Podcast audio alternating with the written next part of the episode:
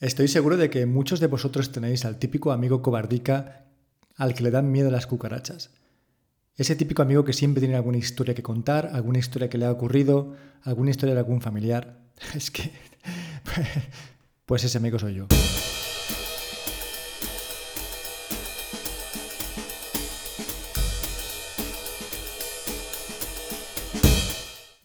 Veréis, yo soy ese amigo. Lo admito, soy ese amigo me han pasado 250 millones de historias con las cucarachas. Se me han metido por el camal del pantalón. Estaba durmiendo y han acabado en mi cabeza. Estaba en la cama y estaban detrás de los pósters que tenía en mi habitación cuando era pequeño. Tengo muchas historias.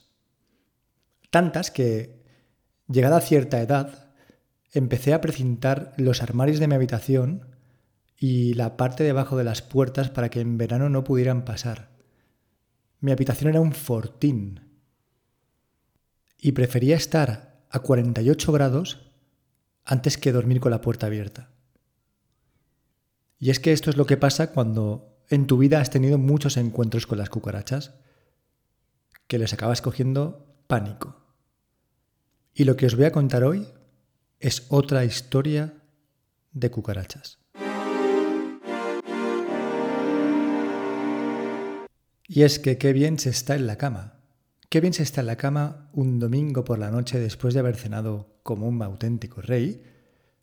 Te acuestas, te pones el ventiladorcito, que por lo menos sabes que va a bajar la temperatura de la habitación 4 o 5 grados, y te dispones a taparte un poquito con la sábana porque sabes que a mitad de noche seguramente empieces a tener un poquito de frío.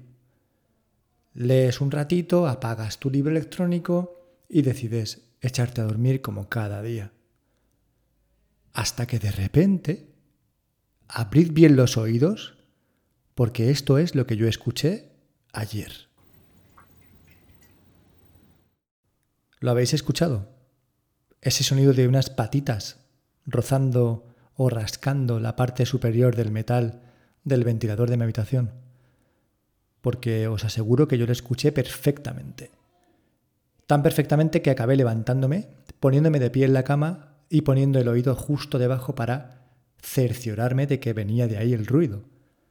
Y en ese momento mi mujer se despertó y dijo, Cariño, ¿estás despierto? ¿Qué estás haciendo?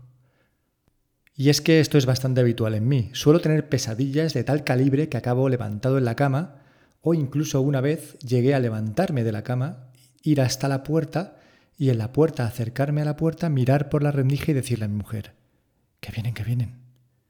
Así que lo que suele hacer mi mujer es preguntarme, ¿estás despierto? Y si le digo que sí, pues es que realmente ya estoy despierto. Le dije, cariño, hay una cucaracha en el ventilador. Y bueno, pues cuando encendió la luz, la que más cara de pánico tenía era ella, os lo puedo asegurar. Una vez con la luz encendida, cogí la linterna del móvil para apuntar directamente a la zona del sonido. Y ahí estaban, dos patitas asomando, con dos antenitas bien largas, que ya prácticamente estaban fuera. Teníamos poco tiempo, yo no sabía si la cucaracha conseguiría salir y caer hasta nuestra cama. Y lo que es peor, estaba el ventilador encendido, es decir, si llega a salir la cucaracha, probablemente saldría despedida hacia alguna parte de la habitación por el efecto de las aspas. Joder, la cosa se estaba poniendo muy seria y eran las dos y media de la mañana. Necesitábamos un plan. Así que lo primero que hice fue bajar rápidamente al piso de abajo y coger una zapatilla. ¿Vale? ¿Qué queréis? Eran las dos y media de la mañana. Armado con la zapatilla volví a subir al piso de arriba y llegué a mi habitación. La cucaracha seguía intentando salir por el mini hueco del ventilador. Yo con la zapatilla en mano y mi mujer esperando a ver si caía para atraparla con la sábana. Pero no, estaba ahí rascando, rascando y no cabía. Así que pasamos al plan B, teníamos un poquito más de tiempo. Volví a bajar rápidamente y cogí el cucal. Sí, tío. El cucal nunca falla. Mi único miedo era echarle el cucal y que la cucaracha saliera corriendo y se volviera a meter por la pared, por el techo. Pero qué va. Me puse debajo del ventilador y empecé a atizarle, pero bien de cucal. Eché tanto que es que empezó a chorrear hacia abajo y dejé la sábana llena de cucal. Pero vi como la pobre cucaracha empezaba a retorcerse y sus patitas seguían enganchadas, así que me quedé un poco más tranquilo sabiendo que había muerto sin marcharse hacia arriba y que no pudiera dar la voz de alarma. Porque si hay algo peor que una cucaracha en tu ventilador, son muchas, muchas cucarachas en tu ventilador. La cucaracha había muerto. La misión estaba cumplida. La habitación apestaba a cucal. Así que tuvimos que abrir las ventanas, tuvimos que subir las persianas, intentar que se ventilara porque es que el, dolor era bastante horrible. Pero más horrible fue la paranoia durante toda la noche. Fue imposible para mí dormir. Cada ruido, cada crujido de la madera de la cama, cada movimiento de la persiana por el viento, para mí eran cucarachas al acecho. Los ojos como platos, las sombras se dibujaban en la pared por el efecto de las luces que entraban por la ventana. He pasado una noche realmente horrible. Al final esta mañana hemos conseguido extraer a la cucaracha del cacito donde se quedó muerta y era de un tamaño mediano grande, tampoco era una super cucaracha. Ahora que ya todo ha acabado, ahora que ya está hecho, sigo teniendo miedo.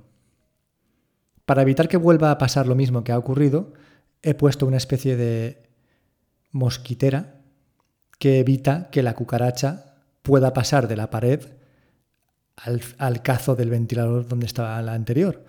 Así que bueno, por lo menos, aunque bajara y se quedara dentro del cacito ese donde están todos los cables, no podría continuar porque hay una mosquitera que le impide seguir bajando. Y como no puede bajar, no podría entrar dentro de la habitación. Pero no me tranquiliza porque ahora mismo solo pienso que en mi techo hay muchas cucarachas. Y sí, yo soy el amigo, yo soy el amigo cobarde al que le dan miedo las cucarachas. Yo soy el amigo cobarde que tiene un montón de historias de cucarachas. Y esta, lamentablemente, se va a añadir a mi libro.